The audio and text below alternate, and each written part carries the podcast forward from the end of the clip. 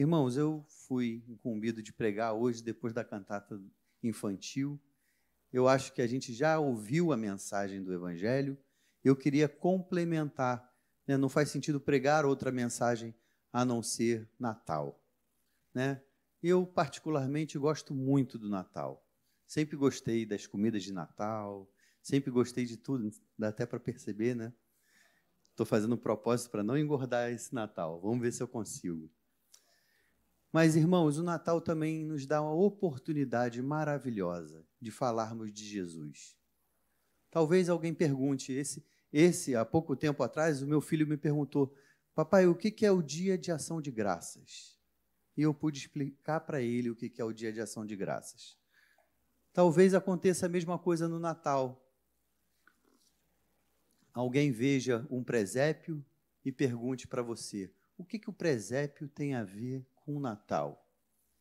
E essa é uma grande oportunidade de falar de Jesus, que Jesus nasceu. O maior história de amor estava prestes a começar a acontecer. Quem é Jesus para você? Muitos dizem que Jesus é um grande profeta, que Jesus é um espírito evoluído, mas Jesus é o nosso Salvador, irmãos. E se a gente. Eu quero ler rapidinho um trecho da Bíblia, João 14, 16, que fala assim: Respondeu-lhe Jesus: Eu sou o caminho, a verdade e a vida. Ninguém vem ao Pai senão por mim. Irmãos, o Jesus, ele era o maior lunático que passou pela terra, ou ele era Deus? Porque alguém, para falar uma verdade dessa, falar uma afirmação dessa que Jesus falou, ou ele era um lunático, ou ele era Deus. As suas afirmações, quem vê a mim, vê ao Pai, eram afirmações muito contundentes. Não tem como ser meio termo, não tem coluna do meio. A ou B, ou Jesus era um louco, ou ele era filho de Deus. E ele foi falado sobre Jesus já no livro de Isaías, há 800 anos antes de Jesus nascer. Isaías 9, 6. Porque um menino nos nasceu, um filho se nos deu, e o governo estava sobre os seus ombros, e o seu nome será Maravilhoso Conselheiro, Deus Forte, Pai da Eternidade, Príncipe da Paz. Talvez seja isso que você esteja precisando hoje. Eu não sei como você entrou na igreja, eu conhecendo os rostinhos de vocês, sendo pastor de vocês, eu sei que muitos de vocês já são membros da igreja, vêm à igreja todo domingo, mas talvez esse ano você tenha se desgastado.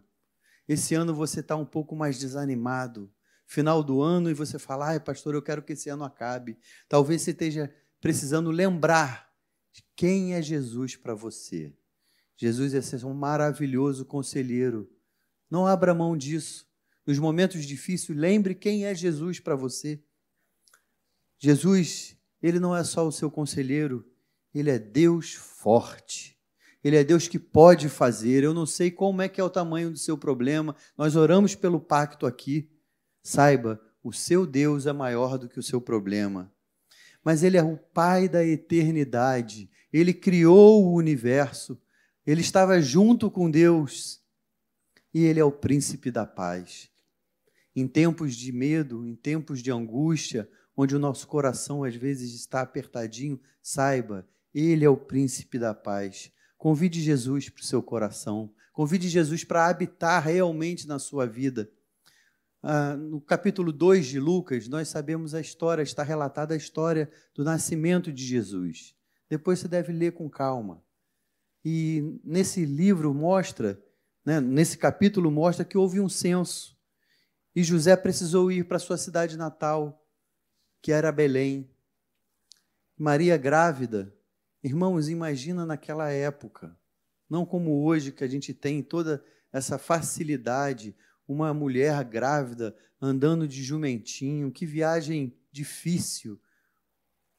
E Jesus nasceu numa estrebaria, como foi falado hoje aqui de manhã, não tinha lugar melhor para o Cordeiro de Deus que tira o pecado do mundo nascer do que numa estrebaria. Era nossa, ou o Cordeiro nascendo no lugar certo. Mas porque Jesus nasceu em Belém, irmãos, hoje nós temos um amigo no céu. Ele falou: Não vos chamo mais servo, mas chamo vocês de amigo. Sabe que amigo é aquela pessoa que você não tem filtro, que você pode ser como você é, que você fala onde você tem suas dificuldades, mas os nossos amigos aqui na terra, por mais que sejam nossos amigos, a gente acaba não falando tudo, falando exatamente o que está no seu coração. Saiba, com Jesus você pode falar. Jesus você pode ser totalmente sem filtro. Você pode falar aonde está difícil, o que está doendo, pode falar das suas dificuldades. Senhor, me ajuda, eu não quero mais cair nessa área. Com Jesus você pode realmente abrir o seu coração. Porque Jesus nasceu em Belém, eu tenho um Salvador no céu. Irmãos, o Salvador veio à terra em forma de menino por causa dos meus pecados, por causa dos seus pecados, porque ninguém pode se salvar. Você já imaginou, pode imaginar uma pessoa se afogando e o salva-vidas vindo ajudá-lo? Ele precisa que o salva-vidas deixe o salvar. Você não pode se salvar sozinho. Você pode talvez ter uma profissão, se sustentar, você pode ter uma família, cuidar dela, você pode fazer muitas coisas, mas tem uma coisa que você não pode fazer sozinho, que é se salvar. Você precisa de um Salvador. E ele está aqui hoje. E ele é, foi contado essa história de uma maneira aqui simples, infantil, mas é esse Salvador que pode fazer a diferença na sua vida. Porque Jesus nasceu em Belém, a maior história de redenção começou. A maior história de amor começou. E isso me faz pensar em algumas coisas. Irmãos, não tinha lugar para Jesus nascer. Será que na nossa sociedade hoje em dia tem lugar para Jesus nascer? Será que Jesus encontra um lugar para nascer no seu coração? Como foi falado aqui na peça de Natal? Eu espero que o Senhor, o Salvador, encontre nesse lugar simples que é o nosso coração. Ninguém aqui é um rei, um sheik, pessoas importantes, como a gente viu agora no futebol, Mbappé, o Messi. Somos pessoas simples, irmãos. Mas dentro desse coração simples, Jesus pode nascer. Basta você querer. E Deus quer se relacionar com você. Isaías 7,14 está, fala assim: Portanto, o Senhor mesmo vos dará um sinal. Eis que a Virgem concederá e dará à luz a um filho, e lhe chamará Emanuel. Deus conosco. Não é somente Deus faz, porque sabemos que Deus faz, não é so, somente Deus criou você, é mais do que isso, é Deus conosco, é Deus no seu trabalho, é Deus na sua faculdade, é Deus quando todos estão contra você, saiba, Deus está ao seu favor. Ore, fale com Ele, peça. Mas, irmãos, é uma se relacionar é uma via de mão dupla. É algo que Deus já fez a parte dele. Se relacionar tem muito a ver também com ceder, com abrir mão. O nosso Senhor, ele abriu mão da sua glória. Ele desceu com uma forma humana para cá, para que eu e você pudéssemos conhecer a Deus. E a gente também precisa abrir mão, às vezes, do nosso tempo, abrir mão, às vezes, de coisas que são importantes para nós às vezes ficar com as nossas crianças em casa domingo à noite. Hoje a igreja está cheia. Glória a Deus por isso, porque nós abrimos mão de um tempo para vir aqui para ouvir mais de Deus. E sabe que vendo as crianças aqui, isso aqui não está no meu sermão, eu percebi uma coisa: que pai e mãe não têm medo de pagar mico por causa dos seus filhos, né? Não é verdade? Se joga no chão. Sabe por que isso, irmãos? porque nós somos apaixonados por eles. E se nós for, formos apaixonados por Jesus, como nós somos por essas crianças aqui, a gente não vai ter vergonha de pagar mico por causa de Jesus. Muitas vezes nós vamos precisar falar: eu não vou nesse lugar, eu não faço essa, não tenho essa atitude, porque isso vai de encontro à minha fé. porque eu tenho um Salvador, eu tenho um relacionamento com Jesus e eu sei que se eu fizer isso, eu vou magoá-lo. A verdade, irmãos, que quando a gente sabe que alguma coisa magoa alguém que a gente ama muito, a gente não faz. Não é verdade? Quantas coisas eu não de, eu deixo de fazer ou me preocupo em não fazer, deixar aquela toalha molhada na cama, porque eu amo a Juju, porque eu amo a minha esposa, eu sei, olha, a toalha está na cama, eu vou tirar, porque eu sei que isso deixa ela chateada. Todas elas, né? Então fica aí a dica para você, marido, não deixa sua toalha molhada na cama. Mas eu quero dizer para vocês que com o relacionamento com Jesus é assim também. Se você sabe que algo magoa o seu melhor amigo, você faria?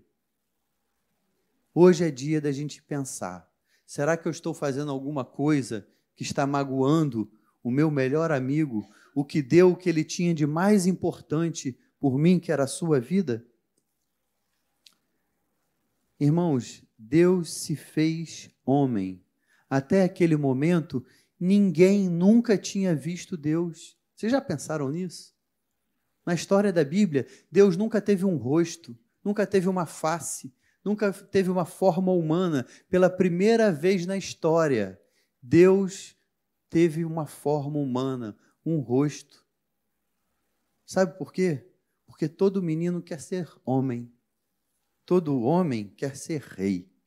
Todo rei quer ser Deus. Mas só Deus quis ser menino. Por mim e por você. Pensando em salvar e ter um relacionamento contigo. Aleluia.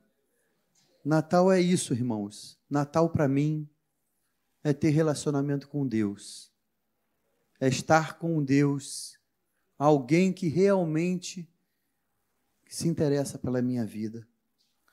Eu queria te perguntar hoje, como que anda o seu relacionamento com Deus? Como que anda a sua relação com Deus? Você tem conversado com Ele? Você tem investido tempo nessa amizade? Porque tem tantas amizades que a gente investe tempo, a gente liga, mantém um relacionamento. Será que você tem feito isso com Deus? E é tão fácil. É só dobrar o seu joelho no seu quarto, orar a Deus e falar: Senhor, preciso de Ti. Meu coração está tão apertadinho, está tão difícil. Quantas vezes a gente abre o nosso coração para pessoas que não têm realmente é, interesse nos nossos problemas. Ele está interessado em resolver os seus problemas. Gaste tempo com Deus. Hoje eu gostaria de fazer um apelo. Gostaria de fazer uma oração simples. Já que a gente teve uma cantata infantil, talvez você precise falar assim: Senhor, entra no meu coração. Eu preciso de você no meu coração. Talvez você tenha que falar de uma maneira simples: Senhor, eu não tenho andado nos caminhos do Senhor, eu tenho me afastado. Vocês jovens, adolescentes, que vão para o Adola Camp e chega ali, entrega o seu coração para Deus, e aí a gente vai caminhando e parece que a gente vai esfriando, parece que aquela certeza que Deus habita no meu coração vai mudando. Talvez hoje seja um dia de retorno, o dia de falar: Senhor, eu quero reafirmar os meus votos de amor contigo. Eu queria orar por você. Fique de pé no seu lugar.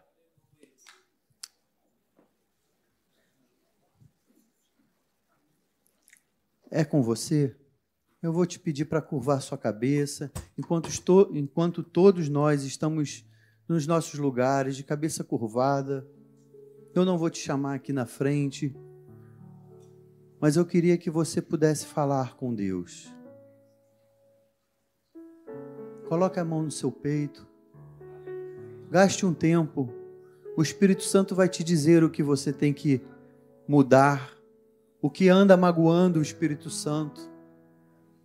Que você possa sair daqui de hoje com um propósito: de se aproximar de Deus, se aproximar de Jesus, o nosso Salvador Senhor, louvado seja o teu nome, Pai. Muito obrigado Muito obrigado, Pai, porque tu falas ao nosso coração, ainda hoje, Pai. Muito obrigado porque aquele criança que nasceu há dois mil anos numa manjedoura, hoje ele está vivo nos nossos corações, Pai. Senhor, eu quero te pedir por cada irmão, cada irmã que está aqui hoje, que ouviu da boca dessas crianças a mensagem do Evangelho, a única mensagem que realmente pode transformar as nossas vidas, Pai que a gente não possa sair daqui da mesma maneira que entramos, Senhor. Transforma os nossos corações, habita nos nossos corações, tira o que precisa ser tirado. Nos ajuda, Pai, nessa caminhada, porque nós não temos condição de nos salvarmos. Por isso, Pai, nós te clamamos, te pedimos, venha ao nosso favor.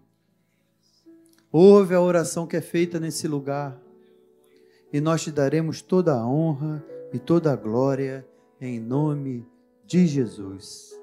Amém.